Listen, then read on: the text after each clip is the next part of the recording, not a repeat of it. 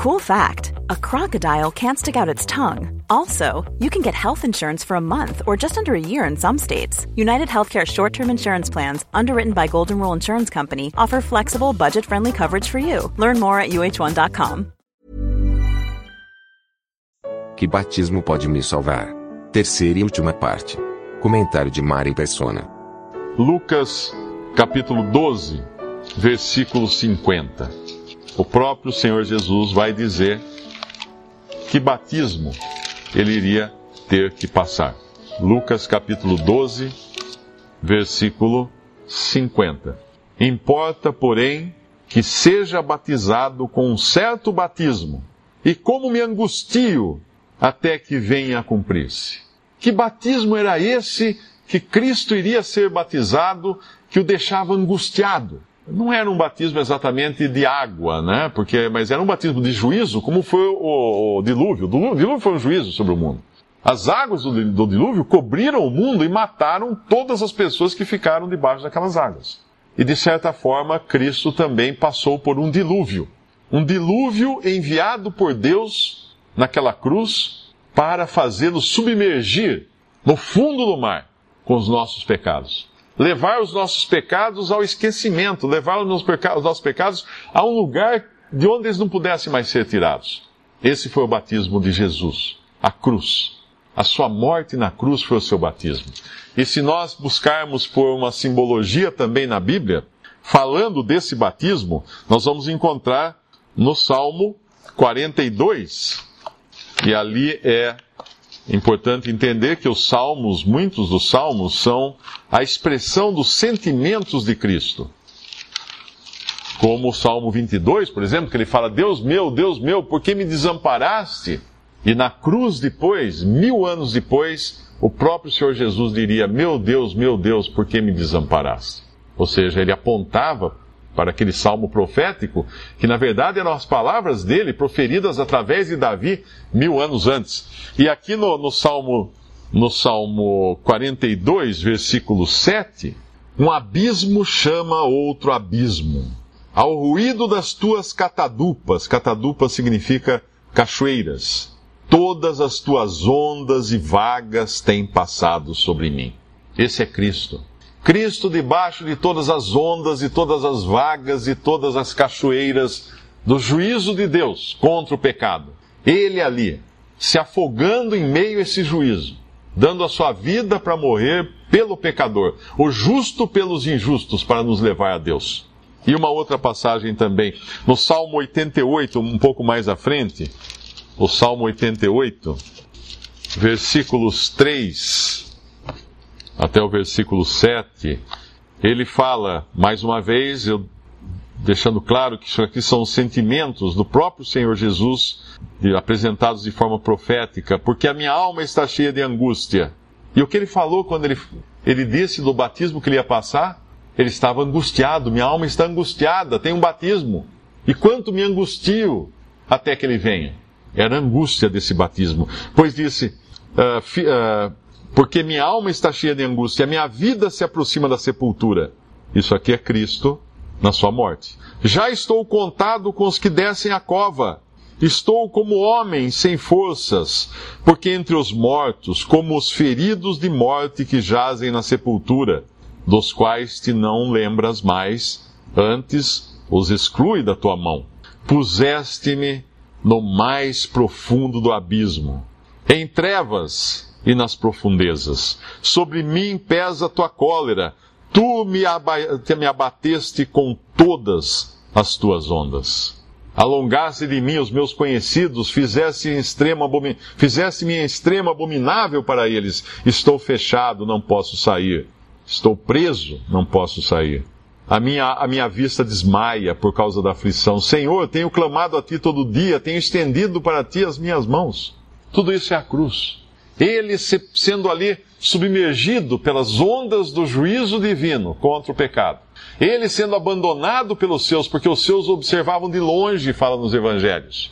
Ninguém tinha coragem de chegar perto dele na cruz, ninguém tinha coragem de se identificar com aquele homem crucificado ali, levando os nossos pecados ali na cruz. Fizesse-me extremo abominável para ele. Estou fechado, estou preso, não posso sair. A minha vista desmaia. Em trevas, ele fala. Em trevas. Ele estava em trevas. Sobre mim pesa a tua cólera. No mais profundo abismo, em trevas nas profundezas, sobre mim pesa a tua cólera. Tu me abateste com todas as tuas ondas. Esse é o batismo que salva. A morte de Cristo na cruz é o que salva. O Evangelho nada mais é do que anunciar a morte de Cristo na cruz e a sua ressurreição. O Evangelho, quando Paulo fala em 1 Coríntios capítulo 15, ele fala assim: Vos anunciei o Evangelho, que Cristo morreu segundo as Escrituras e ressuscitou segundo as Escrituras. Esse é o Evangelho. Qualquer outra coisa que não tenha a morte e ressurreição de Cristo não é Evangelho.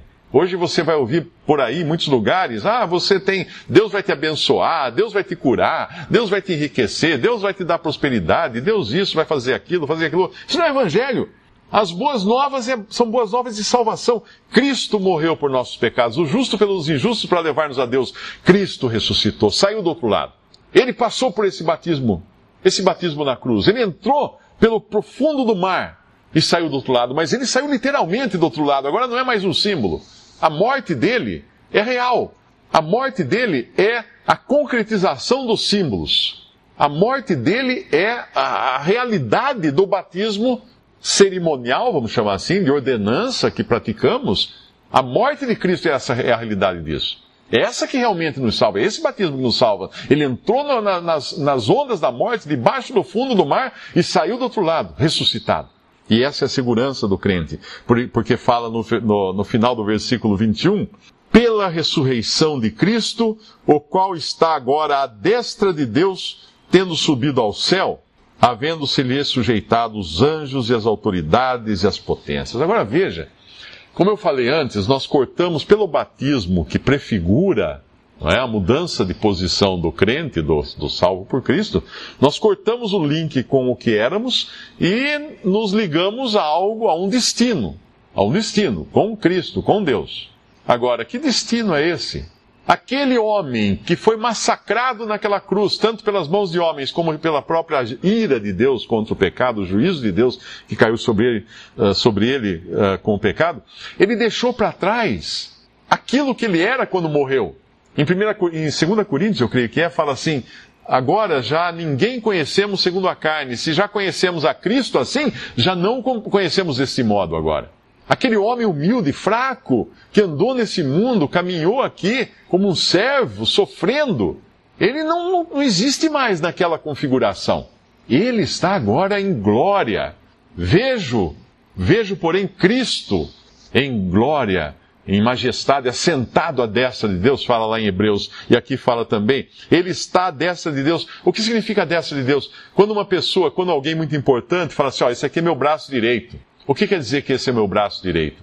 Quer dizer que esse é aquele que tem todo o poder dessa pessoa. Porque o braço direito significa aquele braço que os, obviamente os, os destros né, utilizam onde tem mais força, mais habilidade, mais destreza, tanto é que a palavra destreza vem de destro.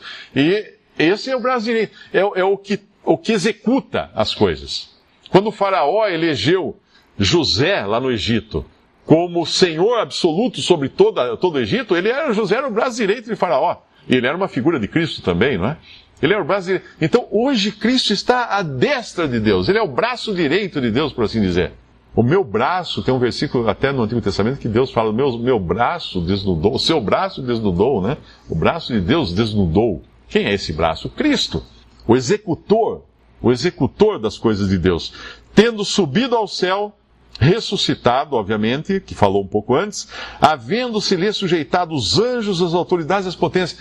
Agora pensa, uma pessoa que crê em Cristo sai daquela posição de perdido, de escravo do pecado e de Satanás e é colocado agora, do outro lado, em Cristo. Onde? Nos céus. Efésios fala, ressuscitados com Cristo, com Cristo nos céus. Ressuscitados com Cristo. Essa é a posição nova, real do crente. O batismo simboliza essa passagem. O batismo simboliza esse sai daqui e vai para lá. Mas a morte de Cristo, o verdadeiro batismo que salva, quando eu creio nesse evangelho da salvação, quando eu creio que na cruz ele me substituiu, levou sobre si os meus pecados, ele me coloca numa nova posição agora em Cristo, ressuscitado, aquele que está sobre todas as coisas. Agora eu pergunto: será que alguém poderia ter a audácia de dizer que um batismo de água teria poder para limpar pecados? Será que alguém poderia dizer que a figura a sombra da coisa tem o poder da coisa em si? Quem poderia dizer isso? É como querer ir nesses restaurantes que tem aquela vitrine bonita com aqueles sundae, uh, aqueles sorvetes, banana split, lindos, né? São bonitos aquilo. Ao invés de você pedir um banana split, um, um sundae, você pensa, não, eu quero esse da vitrine. Moço, esse aí é feito de cera. O senhor não vai conseguir comer, não, mas eu quero esse. Está colorido, está bonito. Moço, esse não é real. Esse é um símbolo, é uma figura do real. Eu vou servir o sorvete real para o senhor, de verdade. Então, se você quiser uma salvação de cera, confie nos batismos, então, que as, as religiões praticam. Mas se você quiser receber a salvação verdadeira, creia na realidade, naquilo que o batismo representa. Creia na morte e ressurreição de Cristo, morrendo pelo pecador, o justo pelos injustos. E claro, a Bíblia ordena, a Bíblia, o Senhor, o Senhor pediu que fôssemos batizados, essa é uma ordenança do Senhor, mas é uma ordenança representativa. Ela em si não tem efeito para a salvação eterna. E por isso que é importante dar a, a, o crédito da salvação a quem tem o crédito, que é Cristo e não substituir a salvação por outra qualquer outra coisa. Mas alguém nesse momento, antes de terminar, poderia falar assim: ah, mas lá em, em João, capítulo 3, o Senhor Jesus falou para Nicodemos que quem não nascer da água e do Espírito não pode ver o reino de Deus. Então, tá aí, ó. Tem que ser batizado na água para poder ver o reino de Deus. Que água? De que água ele estava falando? Eu tenho certeza de que não era de água física. Eu tenho certeza de que era da mesma água que ele falou, que, que ele falou através, o Espírito Santo falou através do apóstolo Paulo em Efésios, quando ele fala da água da palavra de Deus. Em várias passagens na Bíblia, a palavra de Deus é comparada com a água. Fosses lavados com água pela palavra de Deus, regenerados pela palavra de Deus. Então a palavra de Deus, quando atinge uma alma, ela realmente dá vida para aquela alma, para que aquela alma creia pelo poder do Espírito, creia no Evangelho da salvação, e essa mesma palavra que teve esse poder de despertar essa alma para que ela pudesse crer em Cristo é o próprio Senhor Jesus, o Verbo de Deus. É o Verbo de Deus. O poder todo vem de Cristo. Em todas as instâncias conectadas à salvação do homem, tudo é Cristo. Não substitua a, a, a realidade de Cristo pela fotografia se alguém, alguma das pessoas que eu gosto, que estão ali nas fotos, nos porta-retratos, né? Eu tenho porta-retrato dos meus netos lá na, na, em cima da, da estante. Eles estão, vão me visitar agora, em breve. Agora imagine meus netos chegarem e falarem, não, criançada, sai daí, eu tô, tô, tô aqui, tô aqui me dedicando aos meus netos. E ficar lá ocupado com o retrato. Eu, eu vou falar, você tá louco, vô? Que negócio é esse? Nós estamos aqui, olha eu aqui, olha eu aqui. Isso é papel, não é de verdade. Creia no verdadeiro. Creia em Cristo Jesus como seu Salvador e receba de Deus o perdão dos pecados e a salvação.